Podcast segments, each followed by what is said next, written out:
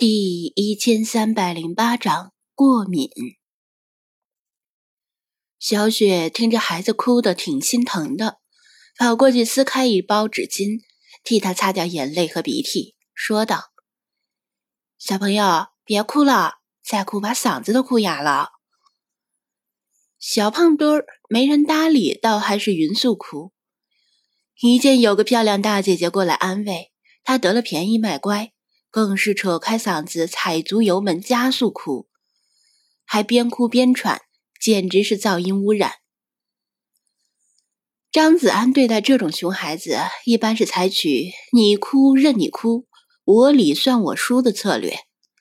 你不是哭吗？我看你能哭多久？哭累了就不哭了吧。说句不好听的大实话，这跟训狗一样。必须让他们知道，单纯的哭和叫并不能得到额外的关注，更不能得到奖赏，否则以后就难办了。不过话虽如此，具体情况也要具体分析。比如这次的事情就有些蹊跷，因为这个熊孩子不是一般的脸皮厚，等闲的言语攻击根本不可能让他哭成这样。难道是离开这里之后被谁动手打了？小胖墩儿虽然熊，言语无状，但起码再生气也不敢主动对大人动手。面对同龄孩子，他可以凭体重吨位优势碾压，参考胖虎。所以他为啥哭呢？难道是受伤了？进入初夏之后，街上很多人都换上了短袖短裤，小胖墩儿也是如此。短袖短裤和凉鞋的组合看得出来，他皮厚不怕冷。小孩子性急，跑步经常不看路，说不定就会摔倒跌一跤，把膝盖磕破皮之类的，那确实很疼，因为膝盖是脆弱的软骨。张子安的视线绕过小雪，扫了一眼小胖墩儿的膝盖，肉乎乎的，没红没肿，更没破皮。不是摔倒跌伤，那么，难道是手贱去撩猫逗狗，被猫挠狗咬了？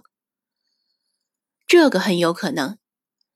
像小胖墩儿这个年纪的孩子，皮出天际，别说猫了，连狗都嫌。闲的没事儿就去扯猫尾巴、揪狗耳朵。若是被有主的猫狗挠伤、咬伤，还能去找主人要赔偿；若是被流浪猫挠伤和被流浪狗咬伤，那就只能自认倒霉了。小胖墩儿是从绿地那边跑过来的，而绿地也正是附近流浪猫的大本营，说不定就是招惹到了流浪猫。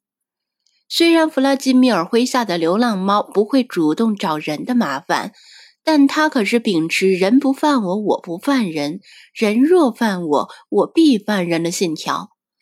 流浪猫们不会白白受欺负，在反击中挠伤小胖墩儿也是情理之中的事儿。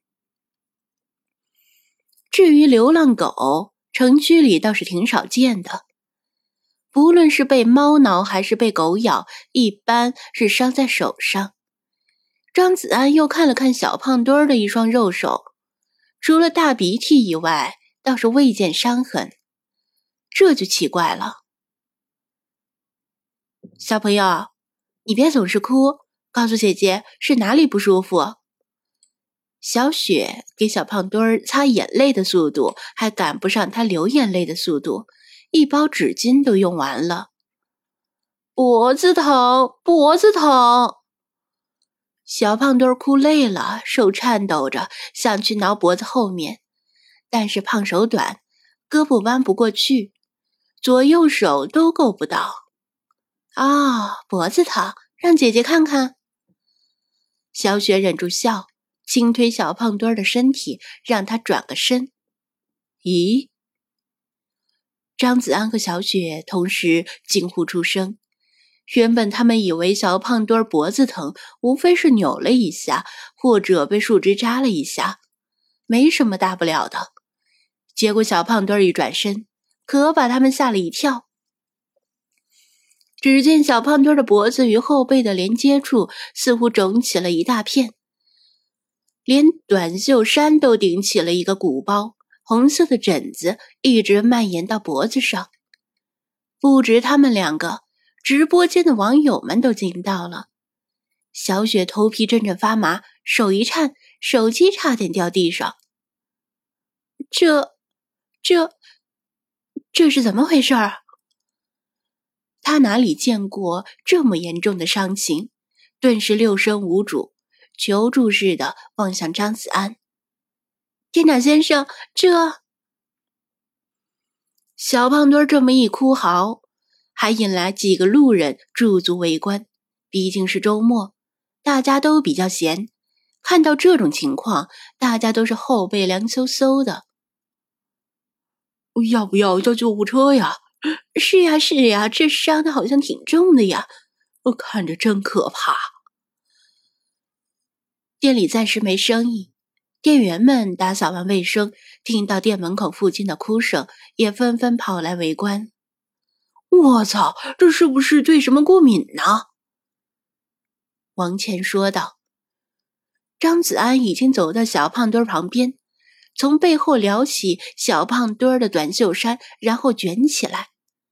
短袖衫已经被小胖墩儿腾出的汗水完全浸湿了，撩起的时候与红肿部位摩擦，本来哭声稍歇的小胖墩儿又开始哇哇大哭。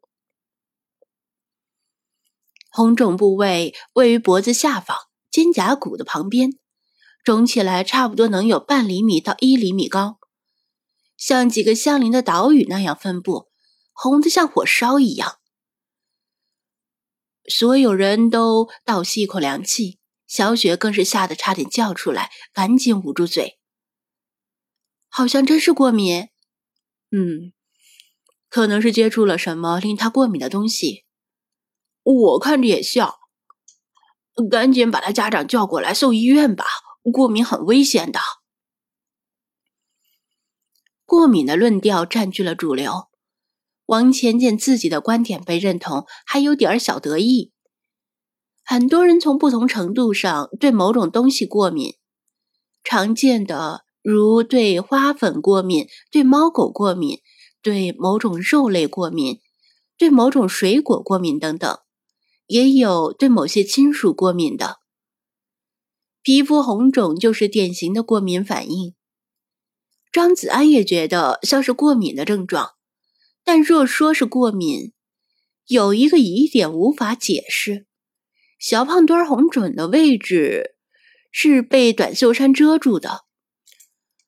如果是皮肤与过敏源接触导致的强烈过敏反应，为什么？